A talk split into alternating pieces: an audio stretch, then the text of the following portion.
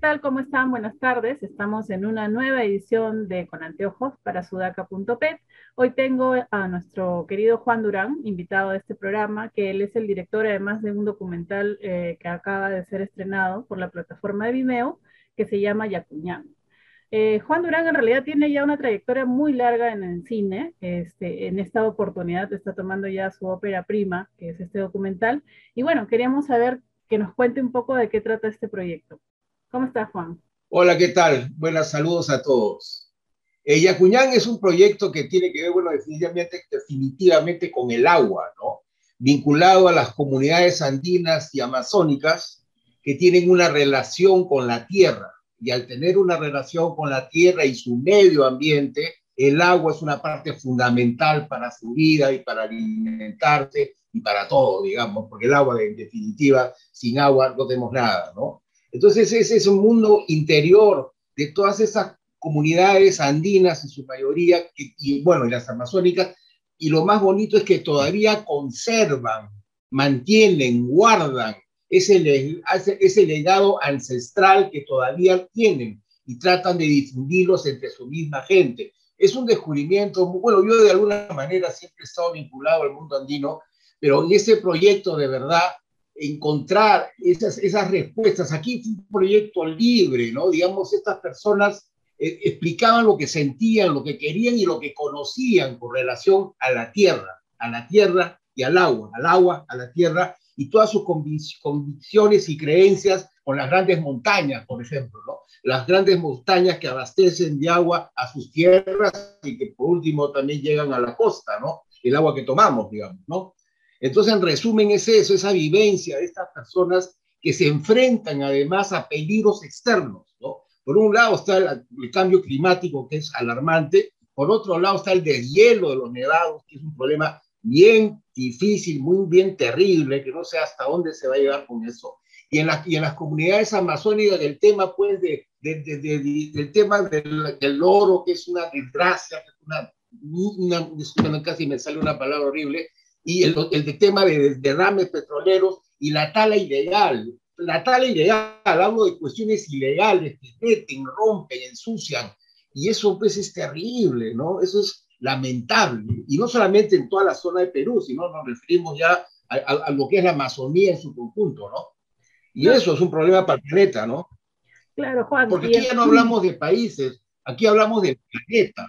Entonces, por ejemplo, en la costa, que también Yacuñán se va a la costa, los, los, pescadores artesanales ya no tienen la cantidad de pescados que antes había. Ya no hay. O sea, hay pescado, obviamente, ¿no? Pero ya no en la abundancia que había antes, ¿no? Y como alguien por ahí dijo y me pareció gracioso, ya no necesitas llevar tu bolsa para comprar pescado porque el pescado ya viene con bolsa. Entonces es terrible. Es, duro, y, y, ahí va un poco mi pregunta, ¿no? O sea, porque yo sé tu trayectoria, de hecho has participado en muchas películas este, nacionales, y de pronto ya tomas la decisión de hacer este documental que justo trata del agua, cuando imagino que has visto una serie de problemáticas este, en, todo este tiempo, ¿no? ¿Por qué eliges hablar eh, precisamente del agua? Bueno, mira, yo toda mi vida, en realidad, mi oficio principal, yo soy director de fotografía, soy fotógrafo, no de foto fija, sino de imagen, ¿no? Y a mi larga trayectoria, pues he participado en muchos largometrajes de ficción y en muchos documentales, en muchísimos documentales, ¿no? Entonces, digamos, Yacuñán nace porque la Universidad de Ingeniería, mi amigo Fernando Caler, me convocó a que haga un reportaje al complejo arqueológico de Tipón. Como sabemos, Tipón es un centro, es un ensayo, es, una, es un ensayo del movimiento del agua, ¿no? es, un, es, un, lugar alucinante donde que todo son circuitos y caídas de agua, ¿no? Entonces, a mí me pareció muy interesante y tuve la oportunidad de conocer a Kenneth Rice, un famoso hidrólogo, ¿no? Que incluso un hombre que se ha dedicado a la investigación de los manejos del agua en, en todas las culturas antiguas, ¿no? Y él considera a Tifón y, y, a la arquitectura incaica como una de las mejores en términos del manejo y del cuidado del agua, ¿no? Cosa que ni los peruanos a veces sabemos, ¿no? Entonces ahí me, ahí me picó el bichito del agua. Entonces el agua, eh, desde un punto de vista tecnológico del manejo hidráulico y los flujos de los incas en todas sus civilizaciones precolombinas, todas, todas manejan el agua de una manera fabulosa y de una, de una manera genial, ¿no? Pero el tema era de repente ahí comienza a nacer en el tema del agua y descubro que en las ciudades andinas actuales hay, un, hay, hay todo, un, hay todo, un, hay todo una, un culto al agua y eso me pareció interesantísimo, ¿no? Y por ahí me fui, me fui a investigar lo que es el culto al agua y las comunidades andinas tienen pues ese, ese, ese respeto, no solamente al agua, a la tierra, a la montaña, al sol, a la luna, ¿no? y esto es, tan bonito, es tan fuerte, es tan dolor, que un poco de la película trata de contar eso, ¿no? Y yo no, yo no lo cuento, son ellos que lo cuentan. Yo simplemente soy una especie de cartero, digamos, donde estos señores, con toda su, esencia, toda su, su, todo su interior, cuentan las historias y su relación con la tierra, básicamente con la tierra, y la tierra también es agua, ¿no? Es una, es una película, de hecho, un documental, bueno, he tenido la oportunidad de verlo en la presentación, hecho con mucho cuidado, yo diría hasta con, con mucho amor, eh, y además en diferentes espacios eh, naturales, ¿no? Del mismo país y donde desembocan un poco los ríos, del mismo mar, qué sé yo. Eh, ¿Cómo así es de que, mm, o mejor dicho, cuánto tiempo te tomó hacer este proyecto? Porque yo vi imágenes que no corresponden necesariamente a los últimos años y has hecho como un contraste de los últimos años con, con no, sé, no sé, años atrás, no sé exactamente cuántos. Pero mira, por ejemplo, cuando sucedió lo de Tipón, lo de Tipón, cuando fui a conocer a Tipón con el señor Wright, eso fue a principios de lo, del 2000, 2001, 2002, por ahí y es ahí donde empieza el proyecto, donde yo cada vez que podía iba coleccionando imágenes, diferentes imágenes, hasta que sustento el proyecto ante el Ministerio de Cultura, que como ustedes saben, el Ministerio de Cultura premia proyectos cinematográficos y después de una bonita batalla logro ganar, eh, al, tercer intento, logro ganar la financiación para Yacá. Entonces eso fue una maravilla, pues me sentí el hombre más feliz de la tierra y ya teníamos una, un proyecto con Pablo Puertas y con María Esperanza Barbosa que me ayudaron mucho en la ejecución de este proyecto. Se desarrolla un plan de rodaje, ¿no? Entonces el plan de rodaje incluyó varios lugares que queríamos ir. Entonces incluyó un viaje tres veces a un viaje a la comunidad Aguajún en el Cenepa, un viaje al callejón de Guaylas, un viaje a la zona de Caral y, y, Bétega en la parte costa, un viaje al mar de, Paracas y al, desierto de Ica. Entonces fue, se fue juntando las cosas, las ideas, y en, ese, en, ese, en esa opción de conocer encontramos a los personajes, ¿no? a los personajes que son de verdad maravillosos y que hablan tanto y hablan de su historia, de su esencia y de sus antepasados, ¿no? Los Arariguas, que es un personaje tan alucinante que mucha gente no sabe que es un Ararigua, yo no lo sabía hace muy poco. El Ararigua es el elegido por la comunidad para cuidar el agua, para proteger el agua, para distribuir el agua, eh, para que las cosechas sean buenas, ¿no? Y aparte de eso, el Ararigua se encarga de, medir el tiempo, si llueve, si no llueve, si va a haber sequía, si va a haber granizadas, pero con una sabiduría tan sencilla, tan simple, que caray, no necesitan satélites ni nada de eso para, para definir y para hacer lo que tienen que hacer, ¿no? Entonces, digamos, es una cultura viva que está ahí, ¿no? Y que eh, para mí enorgullece al país, ¿no? A este desesperado país, ¿no? Y eso, eso, ese proceso, digamos, para, para poder este, contactar con todas estas personas de las comunidades que además se han mostrado, ¿no? En su día a día, ¿fue difícil? Bueno, sí, mira, cuando uno se embarca en un proyecto de cine o uno se embarca en, un documental, cualquiera que sea su género y, y, a donde quieras llegar, siempre necesitas una primera aproximación. En esa primera aproximación se hace un, encuentro con la comunidad y se dialoga con ellos, pero siempre con un representante, ¿no? Que incluso domine el, idioma. Y esa persona, digamos, a los, a al Cusco, por ejemplo, nos acompañó José Guamán, un cineasta cusqueño dominante del idioma, él nos acercó a la comunidad de Winchiri, él hizo las gestiones para que la comunidad nos autorice a entrar y filmar la película.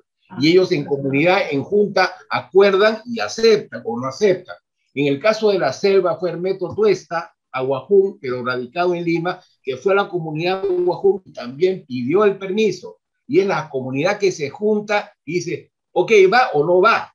Entonces es, la única, es las únicas formas en que tú, claro, si yo quiero ir a tu casa a filmar, también te tengo que pedir permiso. Obvio, tengo que hablar con la familia. A, una minera, a una fábrica, un colegio, no sé, siempre uno tiene que ir y decir, quiero hacer esto y pido permiso para hacerlo, ¿no? ¿Y todo ese proceso cuánto demoró en total?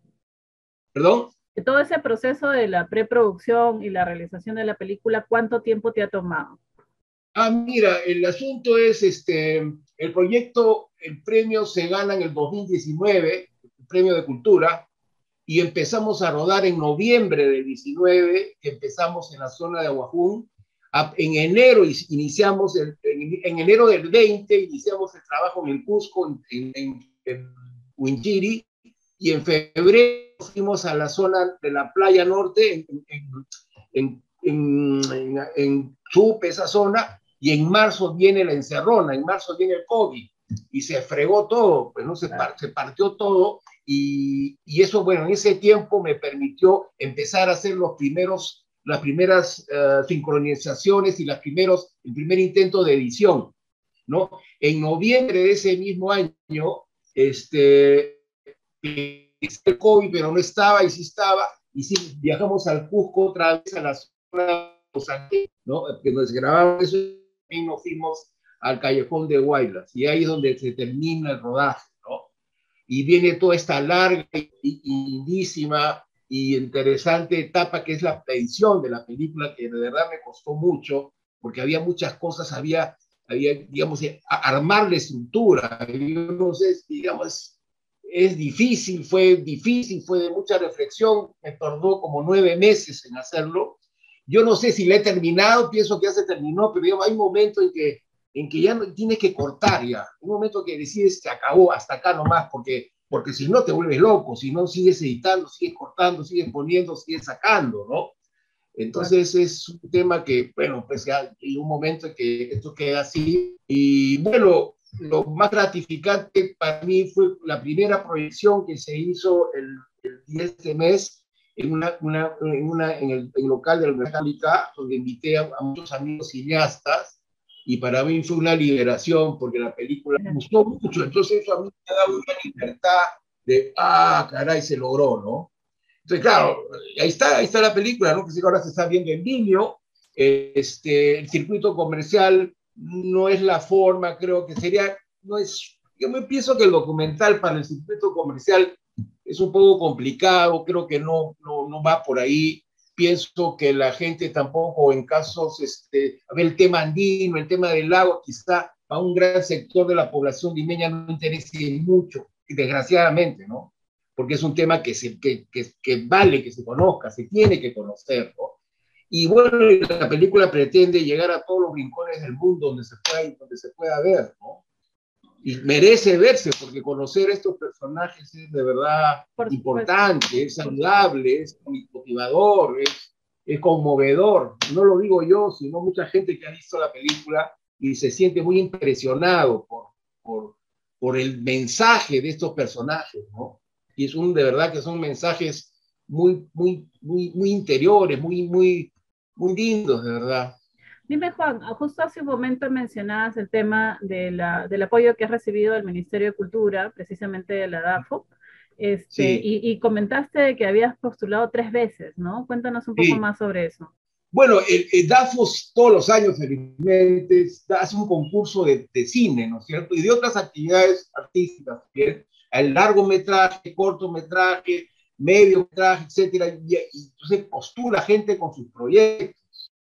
Por ejemplo, el proyecto de largometraje documental, esta fue mi tercera, mi tercer intento, ¿no? Todo depende, pues, porque hay jurados, diferentes jurados que vienen del punto de vista de ellos, aceptan aceptan una propuesta. Yo sí tengo que reconocer esta última propuesta, de, de verdad, era muy sólida. Yo pienso que por esa razón eh, ganó, ¿no? Porque ya, ya había pasado, había, son tiempos pues, de estudio, de reflexión, ¿no? Y llega el momento y ¡pum! La, la chunté, pues, ¿no? Salió. Genial. ¿Y por qué? Siempre, siempre hay ese tipo de cosas, madurando la idea. Por supuesto, por supuesto. No, y acabas de mencionar también que decidiste por, por este, exhibir este documental en Vimeo, entiendo por la reflexión que has hecho que sobre el público, ¿no? Y, y, sobre el público y cómo responde frente a los documentales. Entonces mi pregunta, como ya, ya dijiste eso y era una de mis preguntas, es un poco qué es lo que tú esperas eh, de la reacción, de lo que las personas vayan a, a digamos, entender. Bueno, lo único que pido es que vean la película, nada más, ¿no? Eh, otra cosa que quiero también contarte, que necesariamente quisiera hacer una, una distribución paralela o llamar una distribución cultural, eso sería muy bonito, no en salas grandes, sino en salas pequeñas, en auditorios, en colegios, universidades, y no solamente en Lima, obviamente, sino al Cusco tiene, tiene que ir de todas maneras, y al Cusco tengo que ir obligadamente para que esta película se vea allá. Y hay gente que me puede ayudar muchísimo allá, como Tania Castro, o Sonia Caguana, o mi amiga Alejandrina, ¿no? Para que se pueda ver. Me gustaría que se vea en todos lados, me gustaría que se vea en Jaén, que se vea en de en todos lados, creo que merece que se vea, ¿no? porque de verdad vale conocer ese mundo tan distinto, ¿no? Este, ¿Ya tiene un camino de festivales? Sí, mire, escúchame, la película recién ha salido, ¿entiendes? Porque recién se ha roto el cascarón del huevito, ¿no? Entonces hay que esperar, hay que tener paciencia para empezar a dónde la metemos, por qué circuito la metemos, hacia dónde juega y, a todos los festivales que sean posibles, a todas las plataformas que sean posibles, y eso va a ser muy importante y se va a hacer. Es cuestión de tomar, verlo con calma. Ahí estamos en, una etapa que es esta proyección pública, esta etapa que es verla por Vimeo, después vendrá una proyección paralela cultural y simultáneamente a esa distribución cultural la expansión internacional que tiene que jugarse, que tiene que verse, que tiene que... Hay un listado de festivales a nivel mundial donde hay puntos de interés por estos proyectos, ¿no? Y ahí la meteremos, ahí jugaremos, ¿no? Y, y, una última o cuarta opción es que la película también se tiene que reducir en tiempos, pues la película dura 85 minutos, pero para la televisión europea o para la televisión tiene que durar 52. Entonces es otro tema, pero eso será un poco más adelante, ¿no? un par de años, o no sé cuándo, pero pero lo muy importante es que se difunda. ¿no?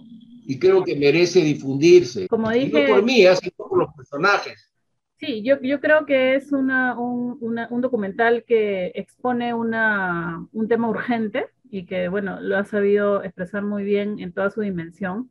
Y quisiera en este momento que puedas invitar al público a que pueda ver Yacuñán en la, en la plataforma. La vean pues en vivo, está en las redes, está en la página web, está en la página de Facebook de Yacuñán Caminos del Agua. Ahí van a encontrar la información, van a encontrar fotos, van a encontrar el trailer, otros pequeños trailers y el tema de, inscribirse en Vimeo pagando una suma muy, muy cómoda y poder ver la película, ¿no? Perfecto, Juan, ha sido un gusto.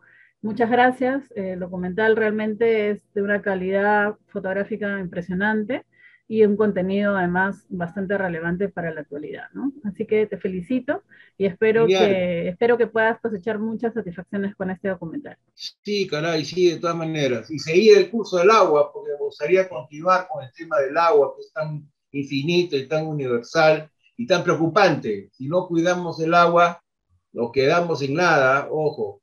Así es. Gracias, hasta la próxima. Chao, un gusto, muy amable, muy linda.